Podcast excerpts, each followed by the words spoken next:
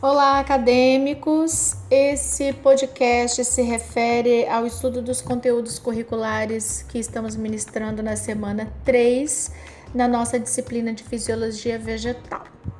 Vamos falar hoje um pouquinho sobre os tipos de turgências ou de turgescências, tá?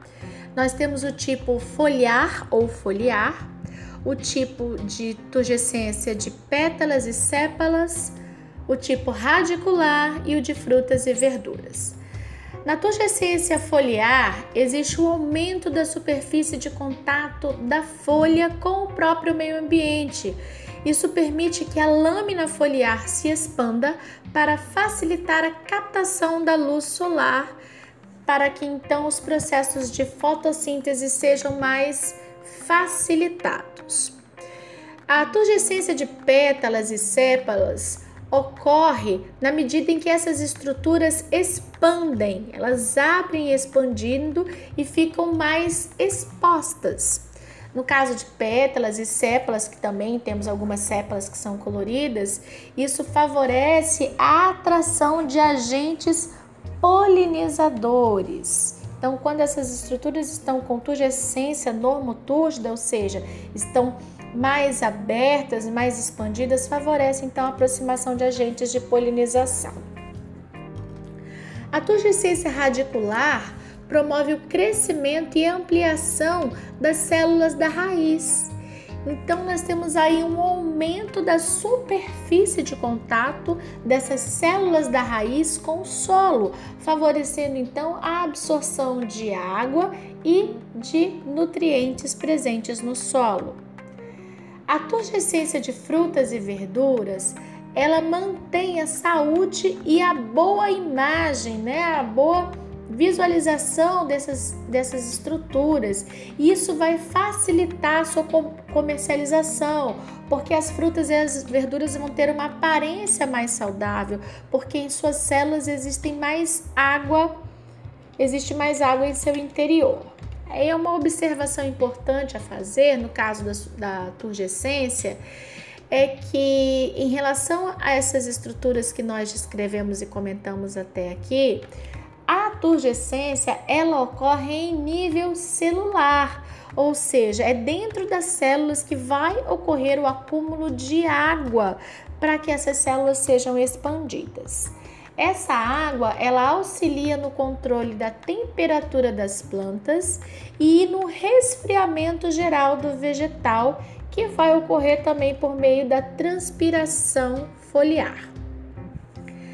A absorção de água pelas plantas pode ocorrer num sistema de mecanismo passivo ou ativo. O passivo tem relação direta com a transpiração feita pelas folhas, né? E a água está no seu estado físico de vapor. Essa transpiração acontece através da abertura das células dos estômatos. Os estômatos são estruturas feitas por células do tipo guarda, que estão localizadas na epiderme inferior da folha, mas virtualmente podem aparecer em qualquer outra estrutura em menor quantidade, como nos pecíolos, nas pétalas, nos estames, nos gineceus e nos caules. No processo passivo, ocorre o aumento da transpiração foliar, o que vai gerar uma maior demanda de água nos estômatos. E essa demanda vai ser é, levada, vai ser comunicada até os vasos do xilema, de modo que vai ser criada uma pressão negativa no xilema. Isso aumenta o fluxo de água das raízes para o xilema e do xilema para o resto da planta. Isso também no transporte passivo. Já no transporte ativo, ocorre uma diminuição da transpiração foliar. Essa diminuição vai fazer com que os estômatos estejam fechados, isso acontece principalmente à noite. O processo de transporte ativo de água dentro da planta ele vai estar ocorrendo quando a atmosfera estiver saturada, com uma maior umidade relativa.